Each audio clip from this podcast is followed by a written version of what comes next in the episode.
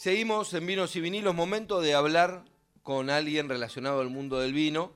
Estamos comunicados con Manuela Parra, productora de vinos de bodega Saldungaray, que es una bodega preciosa en la provincia de Buenos Aires con unos vinos riquísimos y seguramente vamos a hablar de todo el portfolio que tienen y cómo es esa experiencia en provincia de Buenos Aires. ¿Cómo estás, Manuela? Muy pero muy buenas noches.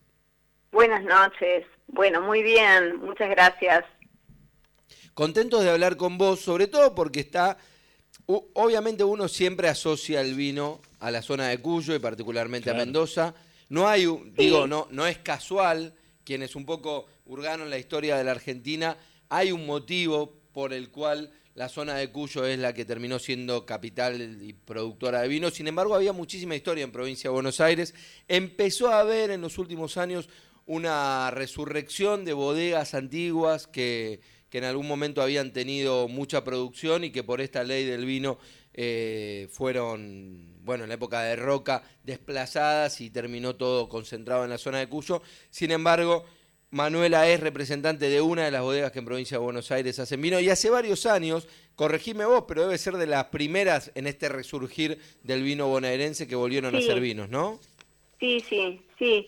Este, y mira, eh, la verdad es que eh, fueron pasando diferentes cuestiones, ¿no? Eh, yo creo que perdimos un poco la memoria eh, bonaerense sobre ese origen que ya nos había quedado muy lejano, este, o, circunscripto a, quizá algunas, este, algunas localidades muy puntuales, que sé yo, el caso de San Nicolás, por ejemplo, que tenía, había tenido tantas hectáreas y todavía habían quedado eh, viñas viejas y entonces por ahí estaba un poquito más presente, pero en general se fue perdiendo la idea, ¿no? De que había sido una, una zona productora y por qué incluso. Eh, nosotros cuando comenzamos, la verdad es que eh, hacia el año 2000 eh, fueron mis padres los que paseando por Sierra de la Ventana, los dos agrónomos, ellos advierten que en el lugar hay condiciones para hacer vitivinicultura entonces la pregunta era, pero ¿no se está haciendo? ¿No se ha hecho? no? Bueno, no, nadie, efectivamente no se estaba haciendo. Desconocían en ese momento eh, o no tenían presente la Ley Nacional de Vinos, que acababa de este, perder vigencia hacía dos años, en el año 98. O sea, hubo 70 años de prohibición de comercializar vino eh, que no fuera de las regiones cuyanas y las provincias cordilleranas del norte, ¿no es cierto? Claro. Este, entonces, por ese motivo, es a partir del año 2000 que empezamos a conocer en Argentina las experiencias de producción en estepa, como es todo lo que tiene que ver con Neuquén, este, el, un, mayor auge este, y recuperación de bodegas viejas en la zona de Río Negro, eh, las, este, las vinotecas que tienen que ver también con vinos oceánicos. Y bueno, estos desarrollos en San Luis, en la provincia de Buenos Aires, este, en Serranías o en Córdoba, que también todos se disparan desde el 2000 en adelante. Claro, no venía nadie a avisarte que no lo podías hacer y que no ibas a poder comercializar ese vino, entonces cada uno que venía con la idea la podía llevar a cabo, en otro momento se desalentaba. Entonces, eh, bueno, básicamente empezaron a surgir estas primeras bodegas eh, y hoy en día, te digo, se han sumado muchísimas producciones. Es importantísimo lo, lo que marcas, Manuela, porque la realidad es que a veces uno dice, no, bueno, el vino en Argentina es de Mendoza, es en Mendoza o en Salta, lo que decías vos, la zona de Cuyo o en las cordilleranas del norte.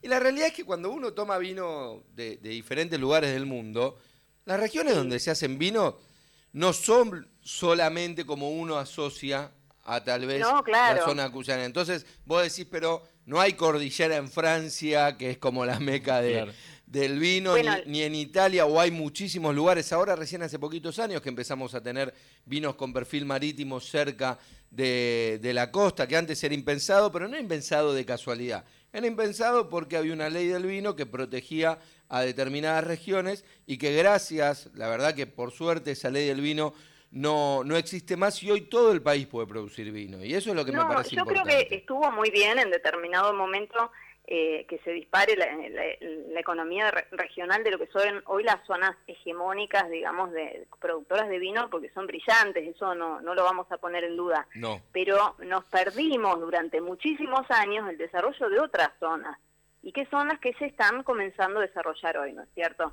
Este, porque que yo te cuente que empezamos hace 20 años atrás, eh, es una pila de años para mí, pero la verdad que para el mundo del vino no. Entonces, eh, estas experiencias llevan mucho tiempo. Vos tenés una viña adulta después de los 10 años del miedo, este, entonces ahí se consolidan un montón de características y, ni te cuento para hablar de una zona este, nueva en la que hay todo por conocer y ver cómo, cómo funcionan además eh, digamos, lo que vos cultives en función también de las pautas de consumo actuales, que no son las de la época del vino nicoleño, por ejemplo. Entonces, hay todo otro trabajo para hacer, ¿no es cierto? Nosotros ya llegamos de la mano de una eh, vitivinicultura y una enología moderna, este, no tan apegados a la experiencia de la tradición. Este, hay lugares donde a lo mejor pesa mucho más todavía eh, esa cuestión relacionada con los inmigrantes que venían de Europa con algunas estaquitas de vid y traían entonces algunas cepas y este y, el hacer vino era un, saber hacer este, parte de la familia. Bueno, en estos casos eh, en el caso nuestro puntualmente no, hay una ruptura con todo eso, uno viene desde otro lugar, eh, fíjate que acá fue el ojo agronómico el que en algún punto, eh, qué sé yo, fue mis viejos lo que decían, bueno, pero esto es, las condiciones son semejantes a las que vos encontrás en las regiones francesas donde se hacen vinos. Claro. Y, este, y, y bueno, y a partir de ahí fue empezar a indagar, empezar a comparar distintas este, eh, lugares de, de sierras para ver este, era lo que ofrecía cada uno. Nosotros nos encontramos con que el sistema serrano de Ventaña estando ubicado en el sudoeste de la provincia de Buenos Aires, tiene una heliofanía muy alta, es decir, hay una radiación solar importante, a la vez que hay temperaturas bajas. Vos fíjate que estamos en la misma latitud que San Patricio del Chañar, en Neuquén, este, y, y, bueno, ya tenés un clima a las puertas de la Patagonia, ¿no es cierto? Estando en provincia de Buenos Aires. Entonces, empezás a pensar en un estilo de vinos eh, propio de las zonas frías, eh, con la posibilidad que teniendo una radiación solar alta te van a madurar un montón de cepas de ciclo más corto y de ciclo más largo. Entonces, eh, ahí se te abre un poquito también el juego a la hora de pensar con, con qué varietales vas a poder trabajar, ¿no es cierto? Quien habla con nosotros... de, de, lo que es la, el sudoeste, en la misma provincia de Buenos Aires, te vas a ir a otros lugares donde hay más días nublados o tenés más humedad y entonces el, el pasa a ser diferente. Estamos hablando con Manuela Parra, productora de vino, representante de bodega Saldungaray, que nos estaba contando acerca de, de la historia de, de esta bodega en esta región tan particular para hacer vinos, que bueno, cada vez empieza a ser más común ver en toda esa zona fría, como bien decía Manuela, producciones de vino, pero que son vinos riquísimos, súper frutados, donde aparecen frutas que son muy características de la zona, como los arándanos en esos Pinot Noir o Malbec tan frutados y jóvenes. Y, y obviamente, Manuela, me tengo que detener en algo que debe ser un lugar común cuando hablas de notas, pero tenés un apellido que no te podías dedicar a otra cosa. ¿Viste? Podría ser tranquilamente el, nombre artístico, ya sea proveniente del folclore o proveniente del vino. Tal cual. Asociándolo con Violeta Parra.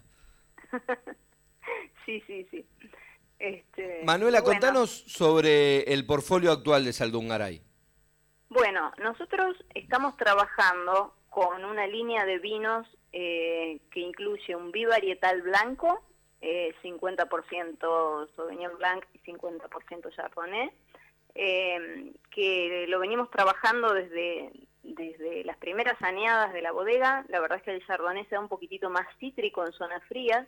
Este, el Sauvignon se muestra muy con muchísima tipicidad varietal y la verdad que es una zona donde hay una acidez natural para los vinos tanto blancos como tintos, este, que bueno, me parece que, es un tema para, para trabajar este, muy bien allí.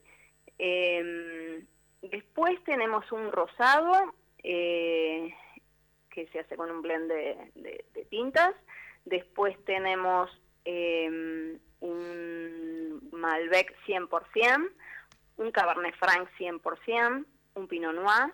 Eh, el Pinot en general lo destinamos eh, la mayor parte a la elaboración de, un vino espumoso con método tradicional o método champenois. Este, y, mm, pero hay una parte que siempre tratamos de, sacar como vino porque sale un vino eh, precioso. Eh, y después, eh, bueno, hay un blend trivarietal que tiene Merlot, Cabernet Sauvignon y Cabernet Franc, que bueno, fue lo hicimos la primera vez un poco en homenaje a, esa idea y esa, esa idea primaria, ¿no? De concepción del proyecto donde mis viejos asociaban con las regiones francesas y bueno, el, corte típico de Bordeaux es, es, con estas tres cepas y este y bueno, de ahí fue medio como un guiño y funcionó muy bien, a todo el mundo le gustó, así que decidimos dejarlo y, y, seguir trabajándolo y obviamente el trabajo que vos haces, aunque hagas una vinificación parecida, no es el mismo con una viña que tiene cuatro años que cuando tiene diez o cuando tiene doce. Entonces, este, eh, se va complejizando un poquito el trabajo, se va complejizando el uso de la madera y se van explorando distintas alternativas aun cuando estemos hablando de una misma línea de vinos, ¿no? Estamos hablando con Manuela Parra de Bodega Saldungaray. Manuela, muchas gracias por, por este contacto. Además, recomendamos, hay toda una sección de, de, enoturismo con unas visitas muy lindas a la bodega, que entiendo que es, además, Manuela es casi una visita obligada para los que van a Sierra de la Ventana, terminan pasando por esa bodega. Sí, sí, sí. Sí, y aparte eh, mucha gente llega y se encuentra con que eh, hay una bodega y de repente al principio me decían, pero vine hasta acá porque no entendía a qué le llamaban bodega y era una bodega y sí, sí hay un, hay un viñedo y, con, y de acá salen las uvas y sí, o ahí está, ahí está el viñedo y entonces hay, hay todo un, para los argentinos hay un clic para hacer, ¿no? Cuando uno está en una zona eh, que rompe el esquema de, la idea general que todos tenemos del lugar donde se hacen los vinos. Y bueno, eh, está buenísimo que se pueda hacer enoturismo porque el enoturismo cumple mucho esa función, eh, la de contar, la de hacer vivenciar justamente la experiencia de producción y, y, las características del lugar. Cuando vos ves que estás en un valle en medio de las sierras y en la provincia de Buenos Aires, entendés de qué se trata, entendés cómo funciona, cómo opera el viento, qué pasa con el sol, cómo, cómo se da la amplitud térmica, porque tuviste calor todo el día y a la noche te fuiste a dormir, pero te abrigaste, eh, y todo eso en nuestra provincia. Te agradecemos mucho, Manuela, y felicitaciones por, por, por lo bien que van los No, muchísimas gracias a ustedes. Así pasaba en Vinos y Vinilos, Manuela Parra, productora de vinos, representante de la bodega Saldungaray. Para aquellos que piensan que el vino es solamente de San Juan, de Mendoza, de Salta, le decimos que hay muy buenos vinos en Buenos Aires, cada vez va a haber más, por esto que explicaba al principio de la nota nuestra entrevistada, y si van a Sierra de la Ventana es una visita obligada.